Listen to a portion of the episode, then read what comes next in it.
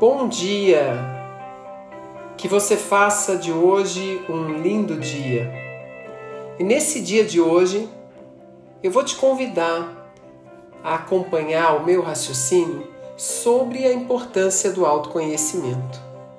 Na verdade, essa é uma experiência que eu tenho que quero compartilhar com você. Eu venho trabalhando há muitos anos em espaços e ambientes onde se fala muito pouco sobre o autoconhecimento. Se fala muito pouco porque parte dessas pessoas, que são as lideranças que eu atendo, entendem que o conceito de autoconhecimento está muito ligado a autoajuda, terapia, esoterismo e tantas outras coisas que parecem ainda conservar um pouco de resistência por parte das mentes mais céticas ou as mentes mais racionais.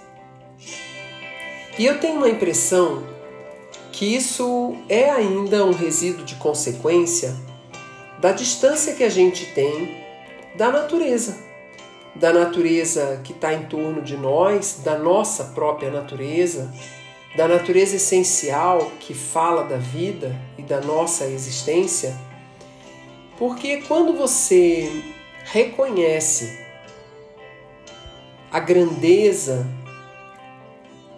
do que a gente assiste diariamente quando a gente olha para a força orgânica que o planeta Terra tem, quando a gente percebe os milagres da vida, os milagres do corpo, a organização intrínseca que todos os processos naturais que envolvem a Terra têm, né, como o movimento do Sol, a, as lunações influenciando as nossas marés, é impossível não baixar um pouco a cabeça e honrar que a vida tem mistérios que nos leva a refletir muito profundamente sobre a nossa existência. E eu acho que quando a gente faz isso, independente de onde você está, na sua profissão, na sua fase de vida, na sua idade, surge uma pergunta: quem eu sou?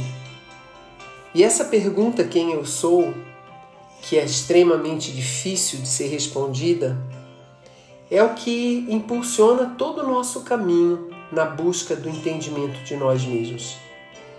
A cada dia, quando o dia amanhece e a gente retoma a nossa realidade cotidiana e vive essa realidade, muito ausente às vezes da presença necessária no que está fazendo, no que está vivendo, e a gente fecha a noite, o dia, depois de executar inúmeras tarefas, de falar com uma série de pessoas, de realizar uma série de eh, objetivos, e a gente nem se lembra que ficou para trás mais um dia da nossa existência, cujo grande objetivo era nos aproximar da nossa evolução, da evolução de aspectos e de temas, de aprendizados que são tremendamente importantes para o nosso aperfeiçoamento.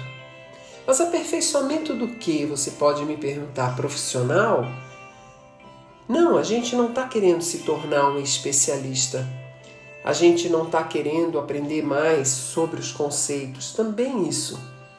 Mas a gente está querendo aprender mais sobre nós mesmos, sobre como a gente se movimenta, como a gente impacta as outras pessoas, como a gente percebe as coisas que estão em torno de nós, como a gente se mobiliza com relação a toda a nossa essência de vida e toda a experiência que está posta para o nosso momento de evolução a cada dia. Essa atenção consciente de que a vida tem um tempo de existência e que a construção dessa existência vai estar tá mais facilitada ou menos facilitada de acordo com a nossa ampliação de percepção, de acordo com a nossa profundidade de ser sábio nos nossos aprendizados. Isso faz com que a gente se impulsione a fazer a busca pelo entendimento de nós mesmos. Esse é o autoconhecimento. É quando há um despertar na alma. E esse despertar vem de uma inquietude que busca respostas. Respostas sempre vinda de uma aceitação muito profunda e de um reconhecimento muito profundo com aquilo que é maior do que nós mistério da vida. Até amanhã.